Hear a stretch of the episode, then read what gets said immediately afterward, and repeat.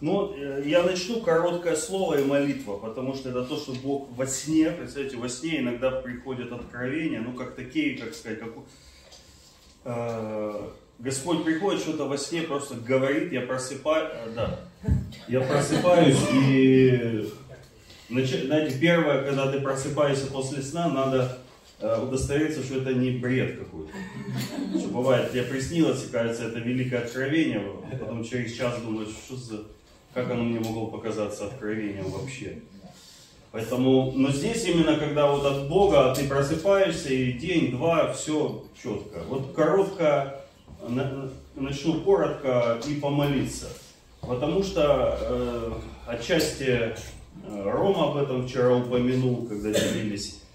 И вообще, по-моему, это или Рик пишет, да, или Рик по-моему, что в любом движении новом враг изначально старается посеять что-то плохое на перспективу. И поэтому идет война за чистоту движения. Потому что если он сейчас, когда что-то зарождается, закинет свое туда, и он может уйти вообще в сторону. Но мы, как сказать, если начаток свят, то и цело, а если в начатке что-то, ну, Э, как сказать, испорчено, то и потом оно даст обязательно крен проблемы. И вот во сне мне Бог сказал три скрытых греховных мотива. Вот он говорит, вот три, запомни их и скажи об этом.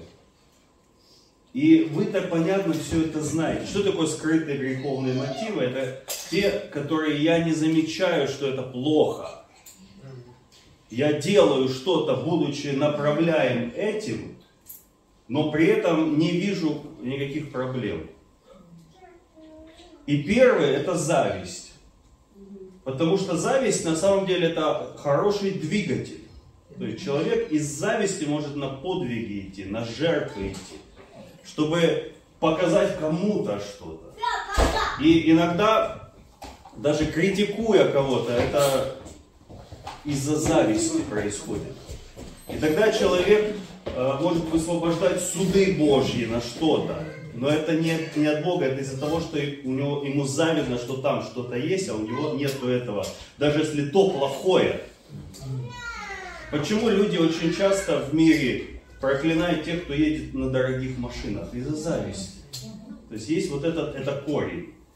И нам, конечно же, это один из корней, который должен засохнуть в нашей жизни чтобы мы, видя чьи-то успехи, чьи-то достижения, ну, может быть, кто-то в чем-то лучше нас, не позволили врагу посеять такое, стань лучше, чтобы он увидел и понял, что ты прав, а он нет. Сделайте на один этаж выше, чем у них. Да?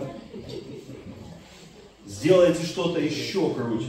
И более того, в чем, ладно бы это просто ну, зависть и зависть, люди достигают успеха на этой волне. На волне вот этой вот, э, как сказать, этого посыла можно даже достичь. И представляете, если я чего-то достиг в служении из-за зависти, убери оттуда зависть и все рухнет.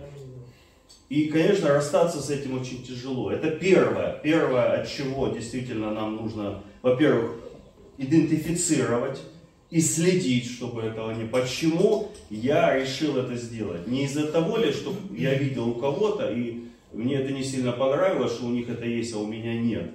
И я тоже это сделаю, чтобы у меня тоже это было. А, Отчасти, да, вот Рома, он сказал, тоже будет об этом сегодня делиться, и, и у меня тоже об этом. Это отчасти есть вот какая-то мода, мода, погоня за трендами. Но я не буду сейчас в это углубляться. Второй мотив это гордыня. Гордыня это, безусловно, то, что обнаружить еще тяжелее. То есть я ни на кого не ориентируюсь, я хочу, чтобы все ориентировались на меня. Я не, никому не завидую, я хочу, чтобы мне завидовали. Я хочу показать э, всем, что э, мы первые, мы первые, мы не вторые. Или как мы говорили э, вчера, неважно о ком, как в одной церкви сказали, что вот написано у Иаиля, Бог изольет от Духа Своего на всякую плоть, и это именно о нашей церкви, и все. Бог не открыл, что это о нашей здесь, вот в, э, в Саках, там, я не знаю, в Воронежских грязях, об этой церкви. И ни о какой больше. И, соответственно, я пастор этой церкви, то есть обо мне. А как насчет всего мира? Не, не, нет, это в Библии о нас. То есть вот эта исключительность, вот гордыня, это тоже мотив, который может на самом деле двигать горы, двигать людей, толкать их к жертвам, потому что жертва это рабочий инструмент. Если человек жертвует, даже если он в гордыне, даже если он с а, мотивами корыстными, будет жатва. Это же работает. Сеяние и жатва не прекращаются. И можно взять, послушать Божьи принципы, но использовать их вот с такой вот э, гадостью в мотиве, в начале, на самом начале. И, соответственно, то, что вырастет, оно не может вырасти здоровым, полезным, живым. Оно вырастет деформированным. Вавилон это смешение. Вот вчера и было против этого тоже отчасти молитва. Это смешение Божьего, не Божьего, веры и греха. Это смешение духов. И иногда можно такое ощутить. Смотришь, вроде бы и Божье там есть. Но при этом какие-то человек такие мочит вещи, что ну, не Божьи откровенно. Но при этом у него есть и помазание. Но так вот получается. До какого-то времени помазание может и действовать через человека.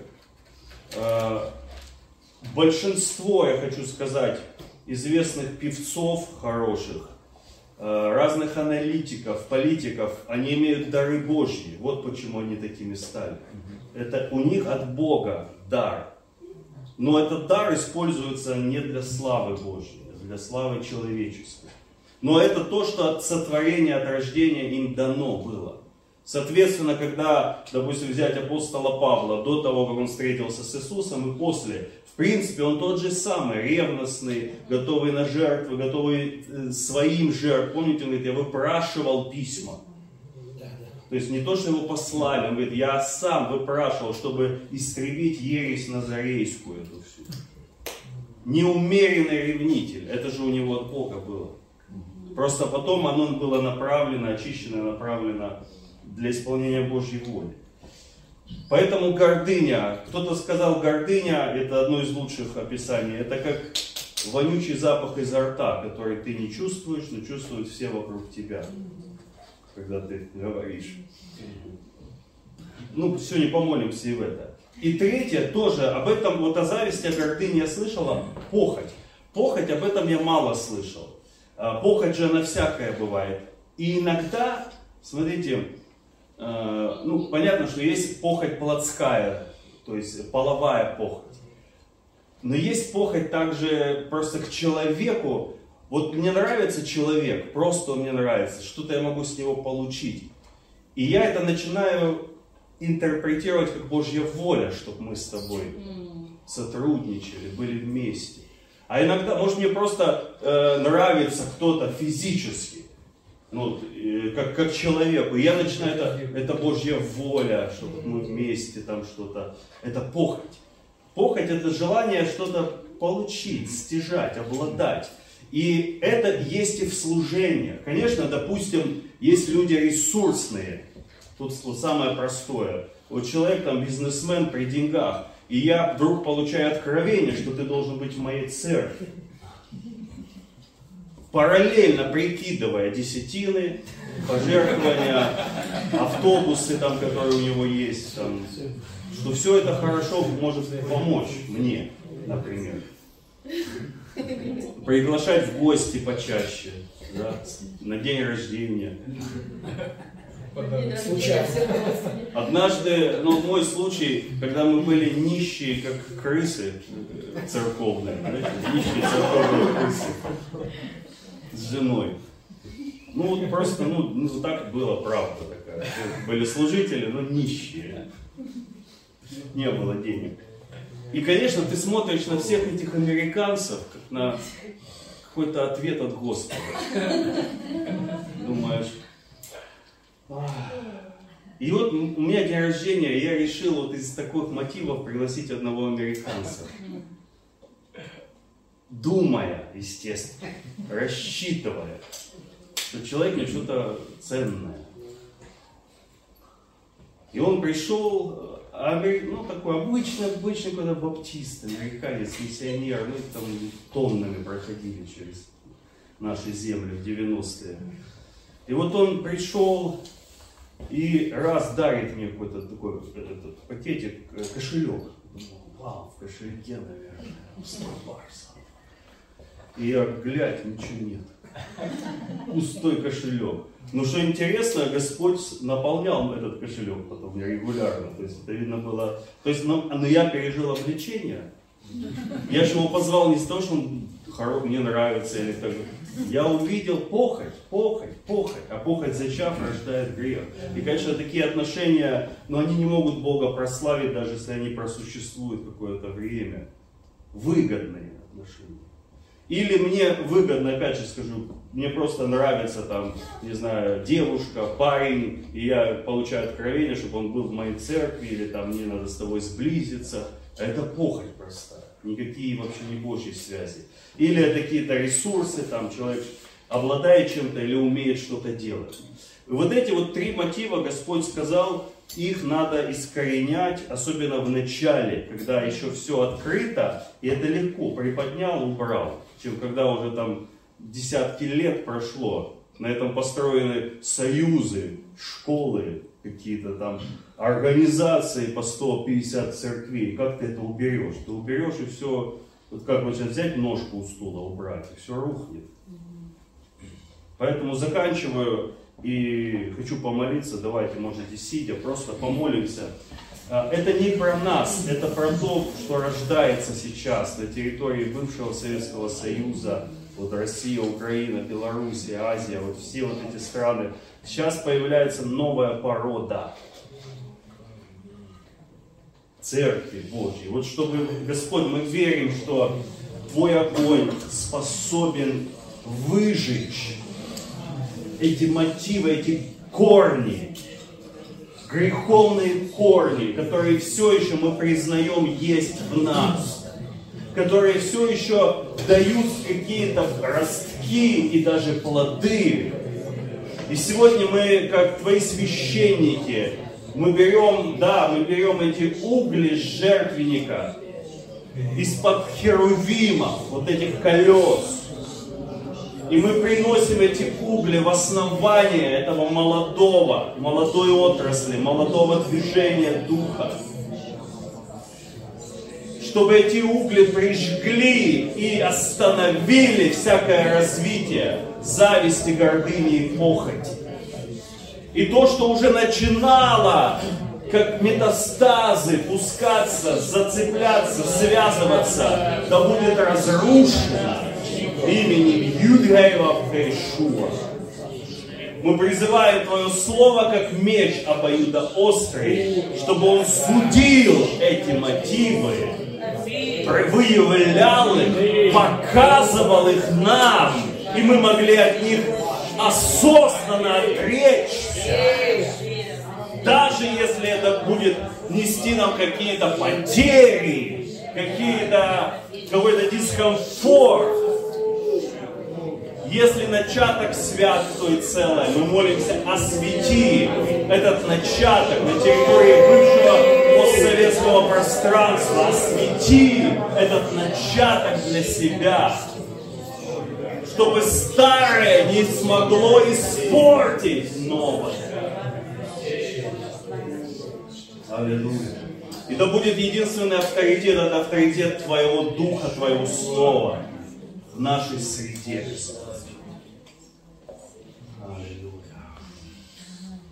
Сейчас э, Дух Святой привел на память один пример. Я никогда, никогда не был поклонником Тода Бентли, чтобы там смотреть. Но я помню, что в Лейкленде было это пробуждение.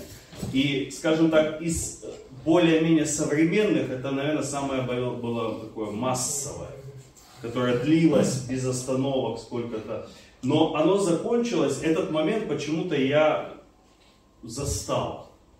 Когда к Тоду Бентли приехали все вот эти лидеры американские, все эти именитые пророки, пастора, его вызвали на сцену, а он настолько не вписывался в их, они все такие солидные, он в татуировках, каких-то там джинсах таких порванных.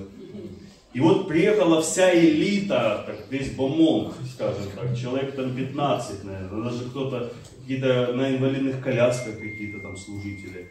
Ну, я, я знаю, что половину имен я точно слышал. И они его рукополагали. То есть, как бы идет пробуждение без нас. Ну как это, мы главные, а там где-то какой-то в татуировках, в пирсинге, там, неформальный хиппи какой-то, там.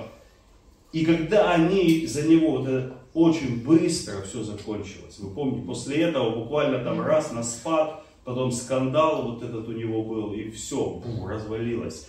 Так вот, сейчас вот пришло, что старая закваска, чтобы она не вошла сюда.